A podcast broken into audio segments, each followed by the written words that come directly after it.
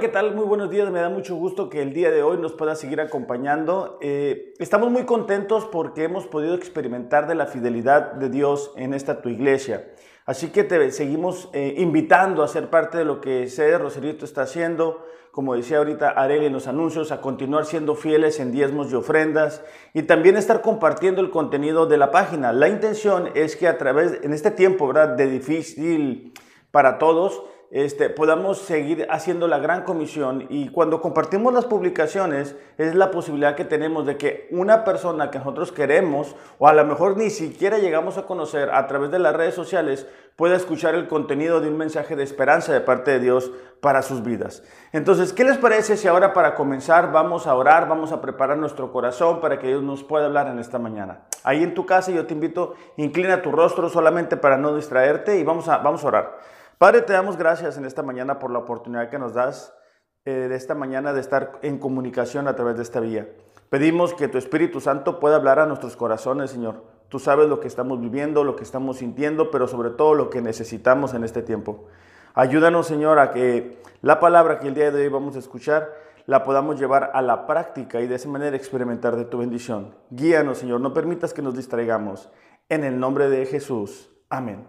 Pues bueno, esta semana quizá hayas visto en las redes sociales, estamos comenzando una serie nueva que se llama Un llamado incondicional. Y bueno, el mismo título lo deja bastante claro, pero solamente a manera de introducción te quiero decir que esta semana y las siguientes semanas vamos a estar revisando cómo Dios hace un llamado a nuestras vidas. Pero es un llamado que aunque nos llena de emoción porque que nuestro Dios tan grande haya puesto sus ojos en nosotros, nos debe de llenar de alegría, pero es un llamado que nos lleva a una entrega total, es incondicional, no depende de nuestras circunstancias o no debería de depender de nuestras circunstancias o de nuestras emociones. Con tristeza de repente miramos a personas que se comprometen con Dios, pero después retiran su compromiso con Dios. Y eso no les permite alcanzar la bendición de Dios, eso no les permite experimentar la victoria que Dios quiere que tengan en las diferentes áreas de su vida. Yo creo que estamos viviendo un tiempo importante y es un tiempo en el cual tú y yo debemos de revisar cómo está nuestro compromiso con Dios, cómo hemos respondido al llamado que Dios nos dio hace algunos años, ¿no? Si tú naciste de nuevo, si tú entregaste tu vida quizás hace un año, dos años, cinco años, diez años, quince años, ¿cómo se encuentra tu vida espiritual el día de hoy? Porque muchas veces eh, tenemos de alguna manera un plan B, es decir, voy a, a comprometerme con Dios siempre y cuando no tenga que entregar esto o aquello. Voy a obedecer a Dios siempre y cuando no tenga que hacer demasiados sacrificios. Y la intención de, de, de, esta serie es que tú y yo podamos revisar a lo que Dios se refiere cuando nos hace ese llamado incondicional, ese llamado de entrega total. La verdad es que Dios lo dio todo por nosotros. Es decir, Él dio a su Hijo Jesús para que tú y yo pudiéramos tener una relación con Él. Y de igual forma es que deberíamos de contestar. Por eso es que debemos de aceptar ese llamado incondicional. Yo te quiero invitar que esta mañana tú puedas al terminar el mensaje decir, ¿sabes qué? Yo voy a seguir a Dios cueste lo que cueste. Quizá al principio va a requerir de mayores sacrificios, pero va a valer la pena. En Lucas 9:23 miramos el llamado, este, este llamado incondicional que Jesús hace a los discípulos. Sabemos que los primeros discípulos eh, de alguna manera impactaron sus tiempos por el nivel de compromiso que tenían y por haber aceptado ese llamado incondicional que Jesús les hizo. Dice así, entonces dijo a la multitud, si alguno de ustedes quiere ser mi discípulo, tiene que abandonar su manera egoísta de vivir, tomar su cruz y cada día seguirme. El otro día estaba platicando con una persona y, me estaba contando que de alguna manera se siente frustrado por el hecho de que Dios no le ha dado lo que él esperaba. Y como él no ha experimentado las respuestas de Dios, eso le está evitando o le está limitando de aceptar ese llamado incondicional que Dios le hace. Entonces, yo le comentaba ¿no? a esta persona que mm, cuando Dios nos llama, él nos acepta tal y como somos. O sea, Él no se espera a que tú y yo seamos buenos porque nunca llegaríamos a hacerlo, sino que Él nos acepta así y nos transforma. Y que muchas veces las peticiones que nosotros tenemos el día de hoy no son lo mejor para nuestra vida. Quizá el día de hoy tú te sientes así, ¿verdad? ¿Cómo, ¿Cómo me voy a entregar totalmente si no he visto las respuestas a mis oraciones? ¿Cómo voy a, a rendir totalmente mi vida a Dios si no sé lo que me va a, pasar o llegar a suceder. Yo esta mañana te quiero recordar que el llamado que hace a nuestras vidas es un llamado sin condiciones, es un llamado de entrega total, pero es un llamado que nos va a permitir experimentar lo mejor que tiene Dios para nuestras vidas. Es importante que nosotros podamos entender eso, porque si no, van a pasar los años y no vamos a tener esa compañía, esa guía de parte de Dios. ¿Por qué? Porque siempre estamos restringiendo a Dios en nuestras vidas. Entonces, el primer llamado incondicional que, que Dios nos hace es lo que vamos a estar revisando el día de hoy y es lo que se encuentra en 1 Corintios capítulo 1 versículo 9. Dice así, Dios los ha invitado a que tengan comunión con su Hijo Jesucristo, nuestro Señor. Entonces, el primer llamado que nosotros tenemos es a tener una relación con Jesús. Esa palabra comunión es del griego koinonia, que expresa compañerismo, relación estrecha, relación íntima o para compartir. Entonces, el deseo de Dios siempre ha sido para con sus hijos el que podamos tener esa relación estrecha con Él, esa comunión íntima, que podamos ir avanzando mientras tomamos decisiones, pero tomando en cuenta lo que Él tiene para decirnos. Eso es aceptar el llamado a tener una relación con Él. Eh, mientras estaba haciendo el mensaje, me recordé cuando me casé. El día que yo me casé, Ah, bueno, igual si ustedes están casados, espero que sientan lo mismo. Eh, fue, el día, o sea, fue un día bien emocionante. Yo estaba bien contento porque, bueno, me estaba casando con la mujer más hermosa que he conocido por dentro y por fuera, pero de alguna manera también estaba mirando la restauración de Dios sobre mi vida. Entonces yo estaba súper contento, súper emocionado. Yo estaba ahí, eh, no, no, me cabía la, la, sonrisa en la cara, aunque no tiendo a ser muy sonriente. Pero bueno, yo estaba ahí, ya este, se, empezó a llegar la gente y todo lo demás. Llegó Guti, nuestro pastor, y yo la verdad, la verdad, yo quería que ya Guti me preguntara si aceptaba y a tomar a Mariel e irnos, ¿no? Pero bueno, pasa la celebración, la ceremonia, todo lo demás.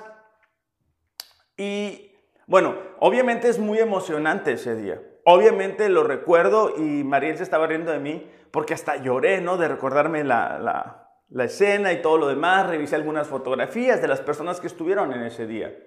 ¿Por qué? Porque era el comienzo de una relación con la persona más importante que está aquí en la tierra para mí, mi esposa Mariel.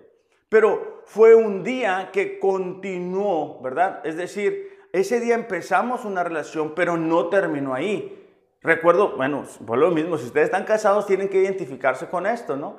Este, era el tiempo donde podíamos platicar sin que el tiempo fuera un problema, donde reíamos, donde soñábamos, donde nos mirábamos hacia un futuro. Pero de alguna manera lo quiero comparar, bueno, aclaro, si tú no has casado, ¿verdad? No te preocupes, ese día va a llegar, ¿ok? No, no, no, no te sientas fuera de la experiencia, a lo mejor no te has casado, pero sientes el deseo de casarte en un futuro y de lo que va a significar ese día.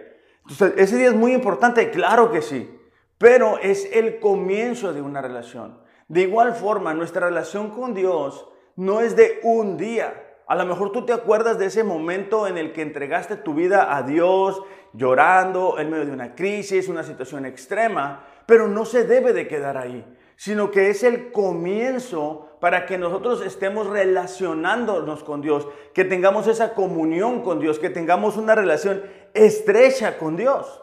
Ahora, volviendo al ejemplo que te daba de mi matrimonio, la verdad es de que, bueno, yo estoy muy contento de estar casado con Mariel, pero la verdad es de que la luna de miel ah, de repente se acaba, ¿no? O sea, uno está bien emocionado y te casaste y quieres ir a todas partes con ella. Yo me acuerdo que le abría la puerta, todavía Mariel no decía lo que necesitaba y yo ya, ya se lo había dado, ¿no? Entonces, pero bueno, viene el trabajo, vienen otras actividades y poco a poco y muchas veces sin darnos cuenta vamos descuidando esa relación. Y poco a poco, si no prestamos atención, nuestra relación se va enfriando. De la misma manera, es el caso con nuestra relación con Dios. Te digo, muchas veces llegamos con problemas, con situaciones difíciles, extremas, y tenemos tiempo para venir a la iglesia, tenemos tiempo para orar, tenemos tiempo para leer la palabra, pero superamos esa situación extrema, ese problema, esa dificultad, y poco a poco, y aún sin darnos cuenta, nuestra relación con Dios se va enfriando. Poco a poco dejamos de, que eso sea tan importante. A lo mejor al principio no podíamos salir de casa, ¿verdad? Sin ah, orar o sin leer. O quizá a ti te pasó como a mí, que cuando recién nos convertimos, Queremos eh, que todo mundo venga a la iglesia. Y hasta nos sorprende que gente le compartimos de Dios, le decimos de Dios y no hacen caso. Bueno, es porque estamos emocionados, estamos en ese primer amor, vamos a decirlo así. Y eso debe de quedar siempre presente en nuestro corazón. El llamado incondicional que Dios nos hace es que podamos tener una relación con Él de todos los días, no de temporada, no de miércoles y domingo, no cuando tengamos una dificultad únicamente, sino que todos los días podamos estarnos relacionando con Él. Por eso esta mañana a mí me gustaría preguntarte, ¿cómo está tu relación con Dios? Es decir, ¿cómo podrías describir tu relación con Dios? Hay varios tipos de relaciones y bueno, solamente para ver si nos logramos ubicar en alguno de ellas, hay un tipo de relación que es la relación ocasional, es decir, sucede de vez en cuando, ¿verdad? Casi, casi de, por accidente, es cuando a lo mejor tú perteneces a una familia muy grande y miras a algunas personas en algún cumpleaños, en alguna boda o quizá también en algún funeral con esas personas tú no tienes una relación estrecha, una relación cercana, es una relación de ocasión, o sea, ocasional, de vez en cuando tú los miras, de vez en cuando tú platicas con estas o aquellas personas. También está una relación que se le llama superficial, es decir, es algo poco profunda. Hay personas que a lo mejor trabajan con nosotros o van a la escuela con nosotros o viven cerca de nosotros o frecuentan los mismos lugares que nosotros frecuentamos, perdón, pero no llegamos a, tocar temas muy delicados o temas muy profundos o temas muy importantes. Entonces tenemos la relación que es ocasional, es decir, de vez en cuando tenemos contacto con algunas personas. Tenemos la superficial, que es que no llegamos a tocar temas muy, muy importantes. Y tenemos un, tercer tipo de relación, que es la relación de intimidad es la relación de amistad estrecha y de, gran confianza.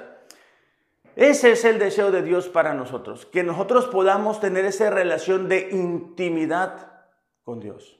Ahora, te leí tres tipos de relaciones. ¿Dónde, dónde clasificarías tu relación con Dios? El otro día estaba revisando eh, unas notas por ahí en mi computadora y me di cuenta de algo. Cuando Mía tenía cinco meses, más o menos, según sacando mis cuentas, escribí esto que te quiero compartir y que de alguna manera, bueno, me dio mucha alegría y bueno, también me emocionó de alguna forma porque yo estaba escribiendo lo que yo quería que mi relación con Mía fuera. Dice, pienso en, en cuando mi niña quiera platicar simplemente conmigo pasar tiempo conmigo, no únicamente queriendo obtener algo de mí. Dios, como nuestro Padre, dice, no nos forzará a pasar tiempo con Él. Por eso considero, ¿cuándo llegará el día en que yo pueda platicar con mi hija mía? Yo estoy sacando más o menos las cuentas y puedo recordar que yo escribí esto cuando Mía tenía cuatro o cinco meses. Y yo lo escribí a un futuro. Ahora, en, en este tiempo de cuarentena, pues lo hemos platicado en otras ocasiones, es un tiempo en el cual nos hemos reconocido en familia, ¿no? Donde hemos podido platicar quizá cosas que no habíamos tenido tiempo para platicar. Y en mi caso eh, ha sido una oportunidad grandiosa para poder platicar con Mía. De hecho, en la semana subí una historia donde ella me está contando una historia de la Biblia. Ella está leyendo su Biblia. El único problema es de que ella no sabe leer, pero ella cree que lo está haciendo. Y me dio mucho gusto y me dio mucha alegría porque yo te puedo decir que antes de la cuarentena a este tiempo mi relación con mi hija ha mejorado mucho. Pero ¿qué será de nuestra relación con Dios? O sea, ¿cómo clasificamos una vez más la relación que eh, tenemos con Él? ¿Será una relación ocasional? O sea, una relación solamente de vez en cuando.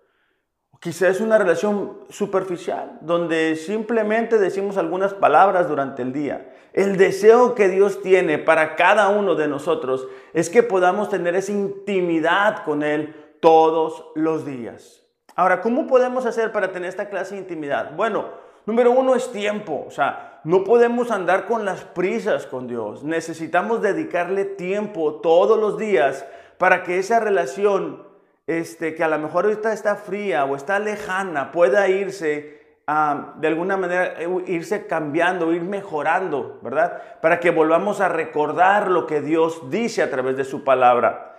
También necesitamos transparencia. Si vamos a ir con Dios y Dios lo sabe todo, necesitamos decirle cómo nos sentimos. O sea, necesitamos decirle, ¿sabes qué, Señor? Me siento así, me siento preocupado, me siento preocupada, me siento solo, me siento sola, necesito que me ayudes en esta decisión que voy a tomar, pero necesitamos ser transparentes delante de Dios. Un, tercer, una tercera característica, un tercer elemento es que necesitamos aprender a someternos a lo que Dios nos diga. Me da tristeza cuando veo cristianos que Dios les ha dicho lo que deben de hacer, pero le dan para el otro lado.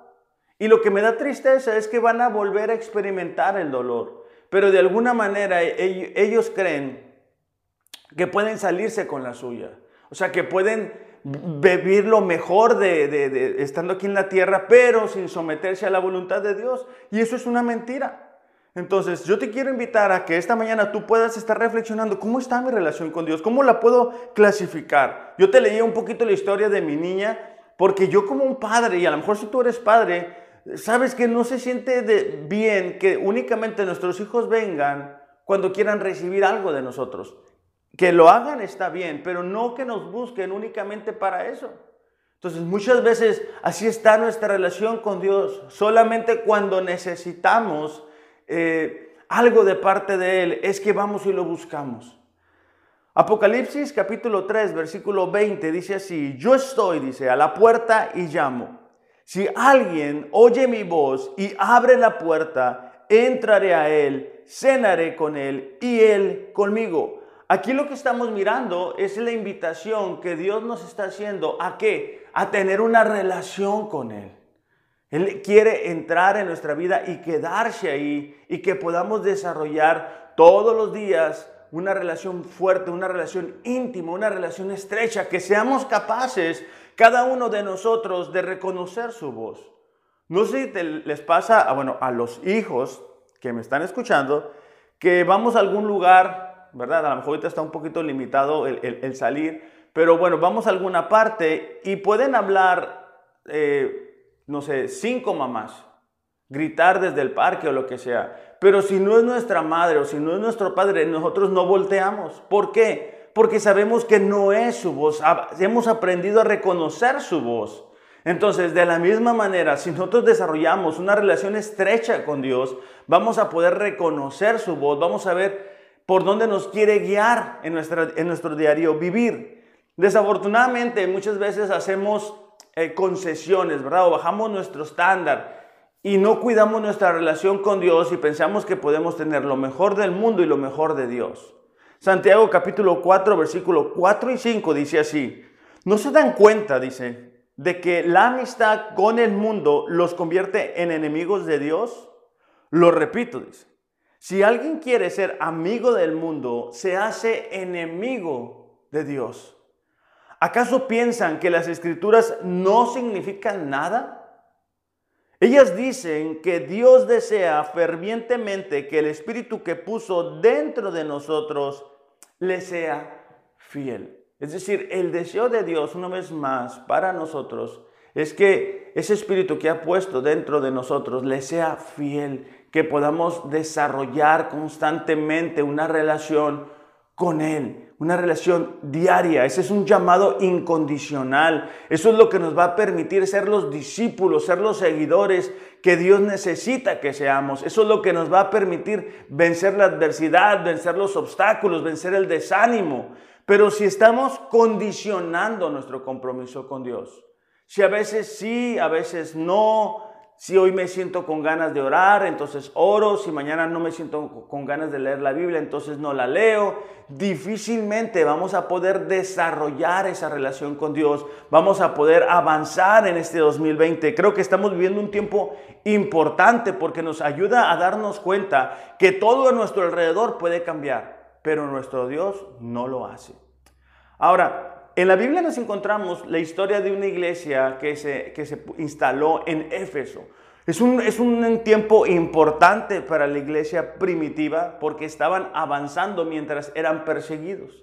Pero esta iglesia en particular tiene características muy importantes porque es un lugar donde hay idolatría, donde hay un gran desenfreno sexual, este, hay este, un templo llamado el templo a Diana, que se, se dice, ¿verdad?, que estuvo dentro de las maravillas del mundo. Había gran idolatría ahí. Entonces Pablo llega a ese lugar junto con los otros cristianos y comienzan a compartir de la palabra.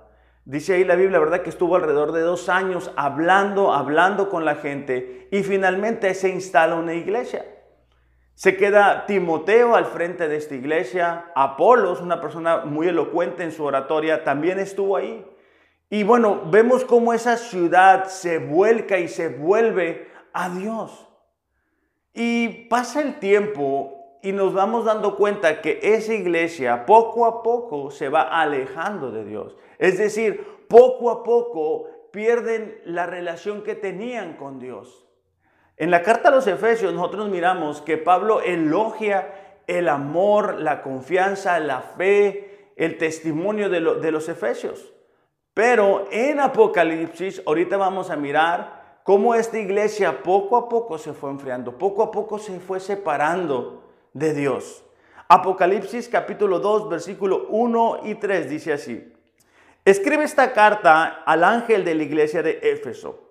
Este dice, es el mensaje de aquel que tiene las siete estrellas en la mano derecha, del que, del que camina en medio de los siete candelabros de oro, dice. Yo sé todo lo que haces. Subrayé esa parte porque me ayuda a recordar que sin importar las circunstancias, Dios sabe todo lo que estamos haciendo. Y aquí está diciendo, ¿verdad? Cómo, cómo Jesús se pasea en medio de las iglesias. Y Él sabe todo lo que nosotros estamos haciendo. Dice, he visto, dice, tu arduo trabajo y tu paciencia con perseverancia Sé que no toleras a la gente malvada. Has visto, ah, perdón, has puesto a prueba las pretensiones de esos que dicen ser apóstoles, pero no lo son. Has descubierto que son mentirosos. Has sufrido por mi nombre con paciencia sin darte por vencido. Es decir, aquí Jesús está elogiando a esta iglesia. Está diciendo, ¿sabes qué? Sé que no ha sido fácil.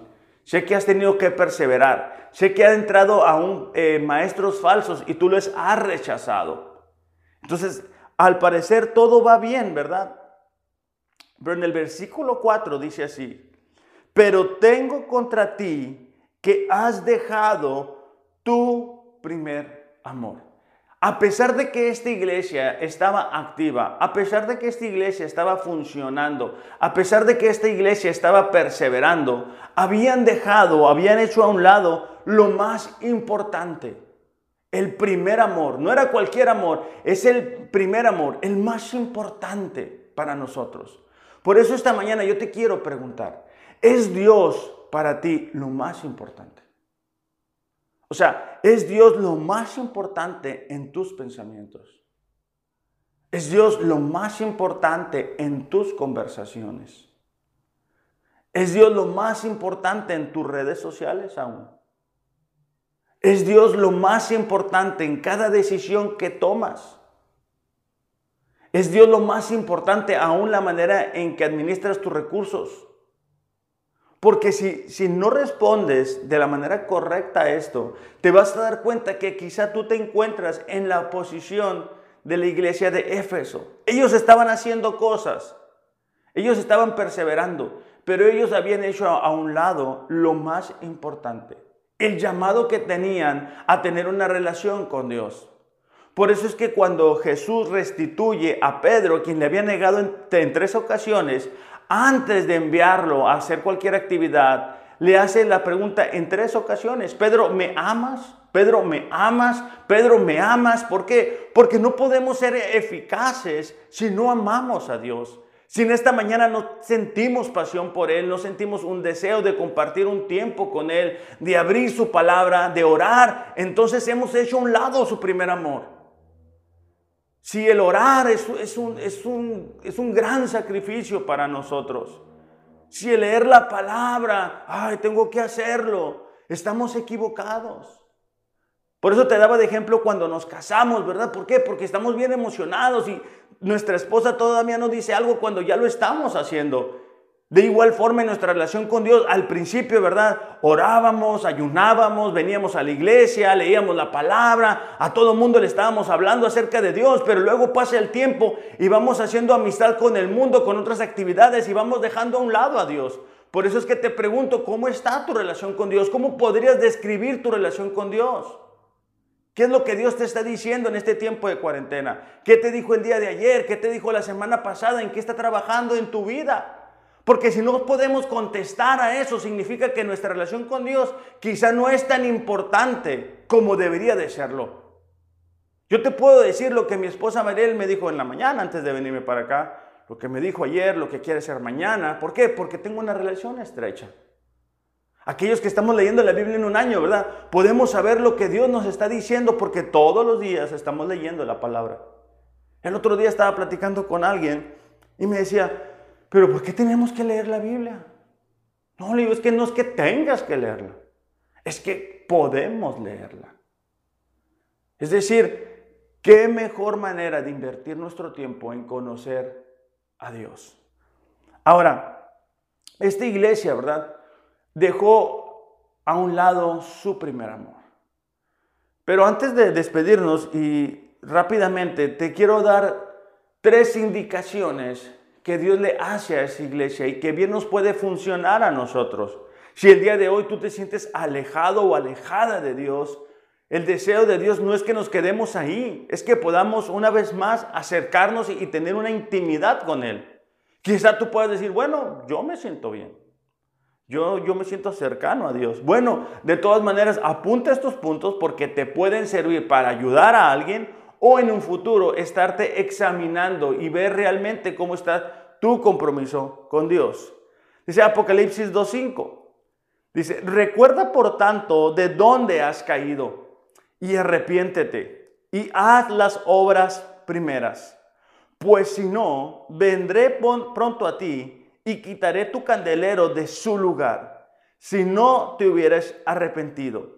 Entonces, de este versículo vamos a tomar tres pasos que vamos a estar tomando para revisar cómo se encuentra nuestra relación con Dios, pero también para recuperar esa relación de intimidad con Él.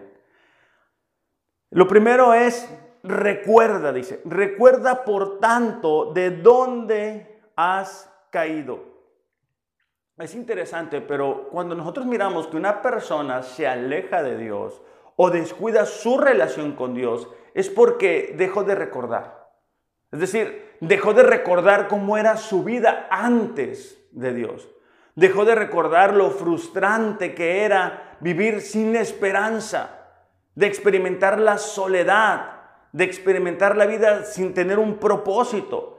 Entonces, lo primero que Jesús nos dice es, recuerda de dónde has caído, recuerda cuán vacía era tu vida, recuerda cómo sufrías, recuerda en ese momento en que viniste a mí y te entregaste, recuerda cómo estabas llorando, cómo estuviste clamando por esta o aquella situación.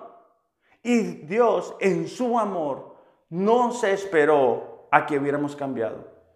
En ese momento, Él nos toma y nos rescata. Desafortunadamente estamos viendo en tiempos muy difíciles, muy complicados, donde aún en tiempos de cuarentena vemos cómo ciertos gobernantes están buscando oportunidades para promover leyes que van en contra de los principios de Dios. Estamos viendo tiempos donde prender la televisión es casi un peligro, ¿verdad? Porque no sabes qué imágenes van a aparecer. Y eso es de alguna manera una presión que nos quiere llevar en contra de lo que Dios tiene para nuestras vidas, en contra de los principios de Dios. Y si no nos damos cuenta, comenzamos a tener una relación de amistad con el mundo. Pero eso nos separa de Dios. Mateo 24:10, Jesús hablando acerca de los últimos tiempos y de lo que iba a suceder en esos últimos tiempos, dice, muchos se apartarán de mí, se traicionarán unos a otros y se odiarán. Aparecerán muchos falsos profetas y engañarán a mucha gente. Nos damos cuenta, ¿verdad? Ahora que tenemos acceso al YouTube y todo eso, nos damos cuenta cómo hay gente que dice ser maestro, pero que únicamente están engañando a las personas, están tomando ventaja, están tomando su dinero. Versículo 12 dice, abundará el pecado por todas partes y el amor de muchos se enfriará. Pero el que se mantenga firme hasta el fin será salvo. A donde quiera que vamos, nos damos cuenta que hay maldad. Si queremos prender el, YouTube y todo eso, nos damos cuenta que hay muchos videos donde hay gran maldad. Entonces, es importante para nosotros recordar que eso ejerce una, una influencia sobre nosotros y debemos de estar preparados para ellos, para no dejarnos afectar por, por el ambiente en general. Éxodo 14, 21 y 22 nos relata del momento en el que Israel fue liberado. Dice, versículo 21. Dice, luego Moisés extendió la mano sobre el mar y el Señor abrió el camino a través de las aguas mediante un fuerte viento oriental. Recordemos que el pueblo de Israel está huyendo de Egipto y se encuentran con el mar enfrente y el ejército egipcio atrás. Entonces ahora Moisés levanta la mano y se abre un camino donde no lo había. Dice, el viento sopló durante toda la noche y transformó el lecho del mar en tierra seca. Entonces el pueblo de Israel cruzó por el medio del mar caminando sobre tierra seca, con muros de agua a cada lado. Y esto es muy importante porque podemos recordar en ese momento en el que volvimos a Dios, que buscamos a Dios, no encontrábamos la salida, no encontrábamos la respuesta. Quizá habíamos recurrido a varias formas o técnicas para encontrar el propósito para nuestras vidas y no lo descubrimos. Pero de repente alguien nos habló de Dios, quizá escuchaste una prédica y esas palabras penetraron en tu corazón. Y aunque no sabías cómo hacerle, Dios abrió un camino para ti. Dios te dio una oportunidad, Dios te liberó, Dios te rescató, Dios te sanó. Entonces debemos de recordar eso siempre, no para vivir condenados, no para vivir con culpa, pero para vivir agradecido. Entonces todos los días busquemos recordar de dónde nos tomó Dios, en qué condición llegamos ante Él, porque eso nos permite que querer desarrollar esa relación con Dios, porque es el que nos rescató, es el que nos sanó, es el que nos ayudó, cuando otras personas no querían o no podían.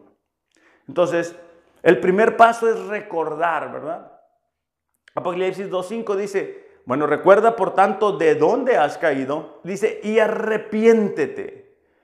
esa palabra es metanoia y básicamente nos habla de un cambio en la actitud, un cambio en la manera de pensar.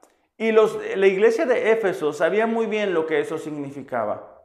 Porque cuando Pablo llega junto con los otros cristianos a esta ciudad, él se da cuenta que están entregados a la idolatría. Pero cuando escuchan el mensaje de parte de Dios, ellos se arrepienten de lo que estaban haciendo. Hechos capítulo 19, versículo 18 al 20 dice, muchos de los que llegaron a ser creyentes confesaron sus prácticas pecaminosas. Varios de ellos que practicaban la hechicería trajeron sus libros de conjuros y los quemaron en una hoguera pública. El valor total de los libros fue de 50 mil monedas de plata. Y el mensaje acerca del Señor se extendió por muchas partes y tuvo un poderoso efecto. Cuando nosotros nos arrepentimos, cambiamos la manera de pensar. Es decir, íbamos en una dirección, nos arrepentimos y le damos vuelta a nuestra vida, un giro de 180 grados. La ciudad de Éfeso había experimentado eso, estaban entregados a la hechicería, a la brujería y ellos se arrepienten. Debemos de distinguir entre arrepentimiento que significa un cambio de mentalidad, un cambio de rumbo a remordimiento, que únicamente se lamenta por las consecuencias, pero no necesariamente hay un cambio. Hay personas que se, sienten remordimiento, es decir, se sienten mal porque están experimentando el día de hoy las consecuencias de su desobediencia, pero avanza el tiempo y siguen viviendo así y no hay cambios a lo que Dios nos llama es al arrepentimiento, a que podamos el día de hoy darnos cuenta qué es eso que hemos dejado de hacer o que estamos haciendo y nos impide relacionarnos con Él y hacer un cambio. ¿Cuáles son esas actitudes? ¿Cuáles son esos quizá hábitos que hemos desarrollado y que no nos están permitiendo acercarnos a Dios, relacionarnos con Dios?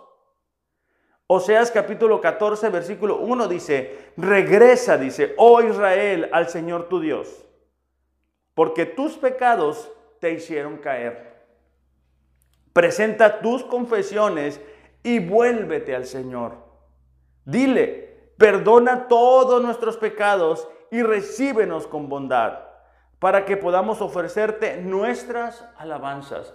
El deseo de Dios es que nosotros nos podamos arrepentir del pecado, porque el pecado es una barrera entre Dios y nosotros y no podremos relacionarnos, no podremos escucharlos, no podremos experimentar de su bendición.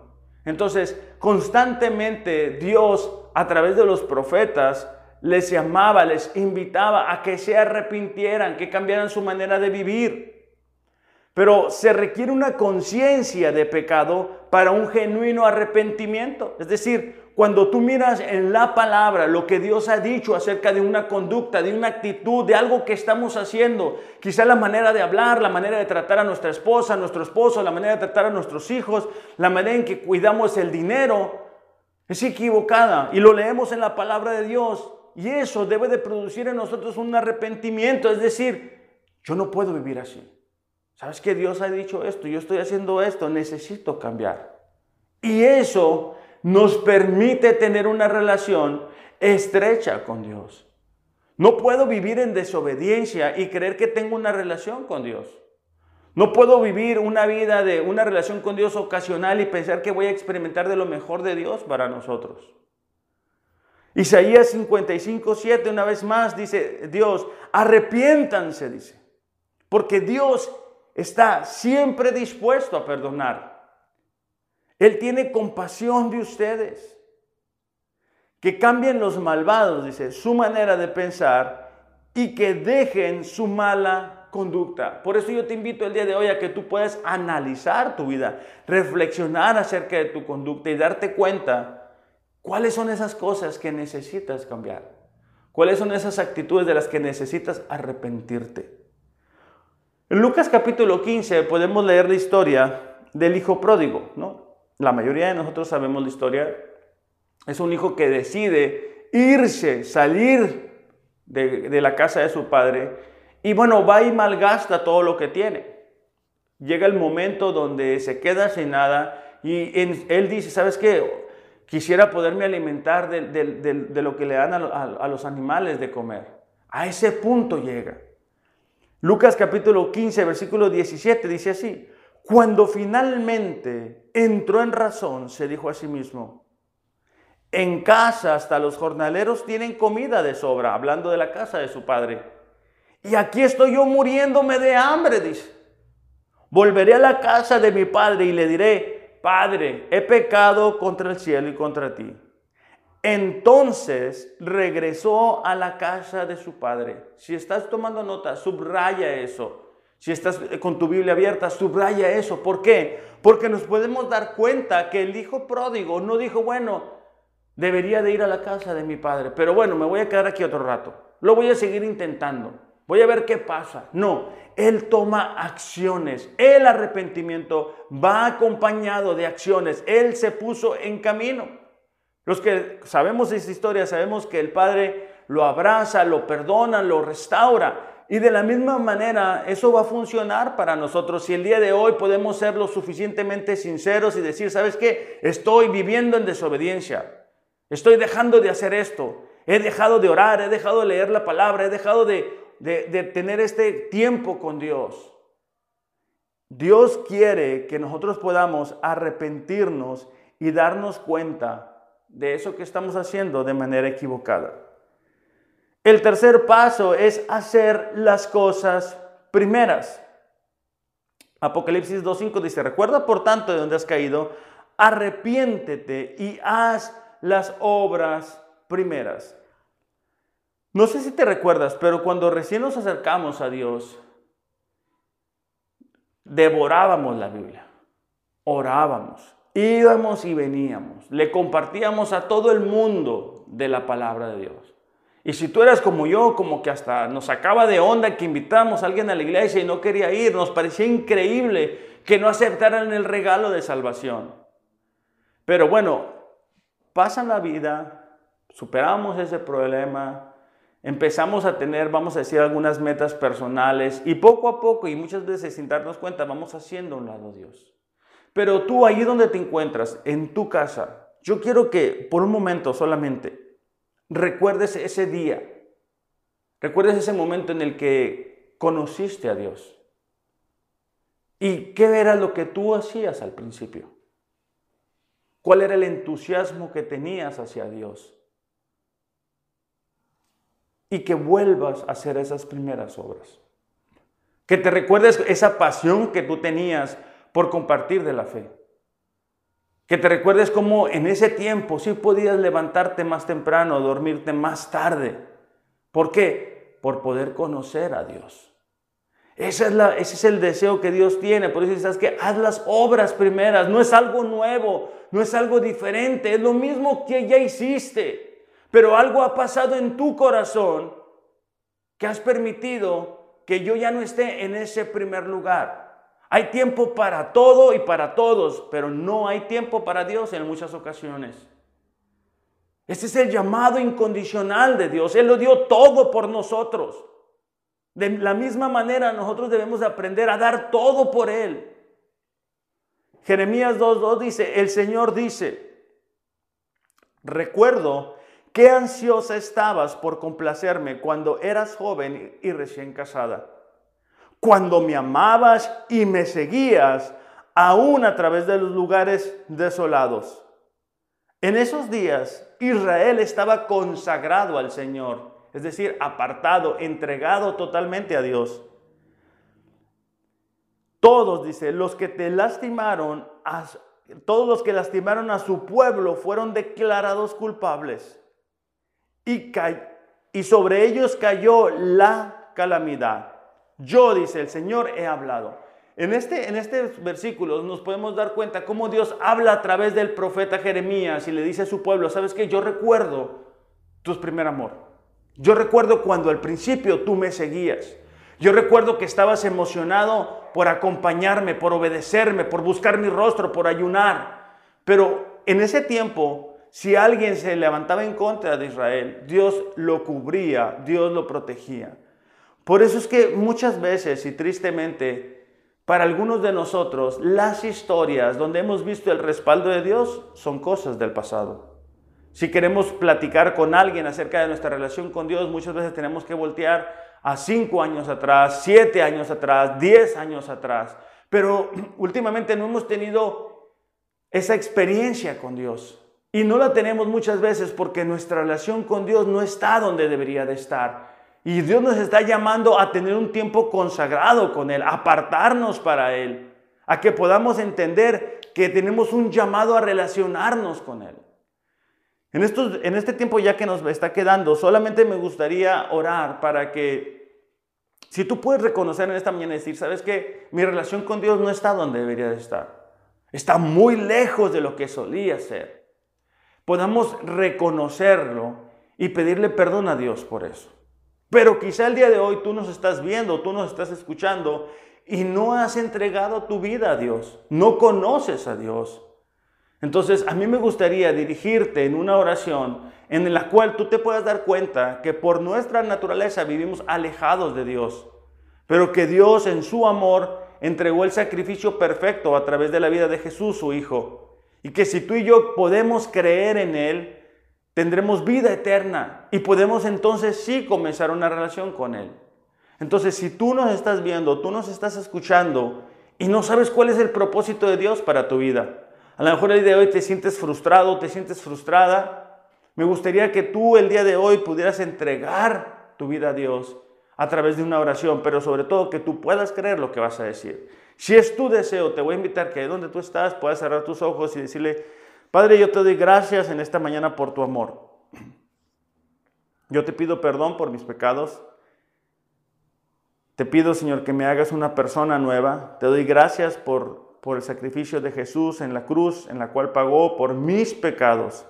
Hazme una criatura nueva, una persona nueva. Lléname con tu Espíritu Santo, Señor, y ayúdame a descubrir quién tú eres y el plan y el propósito que tienes para mi vida. En el nombre de Jesús. Amén.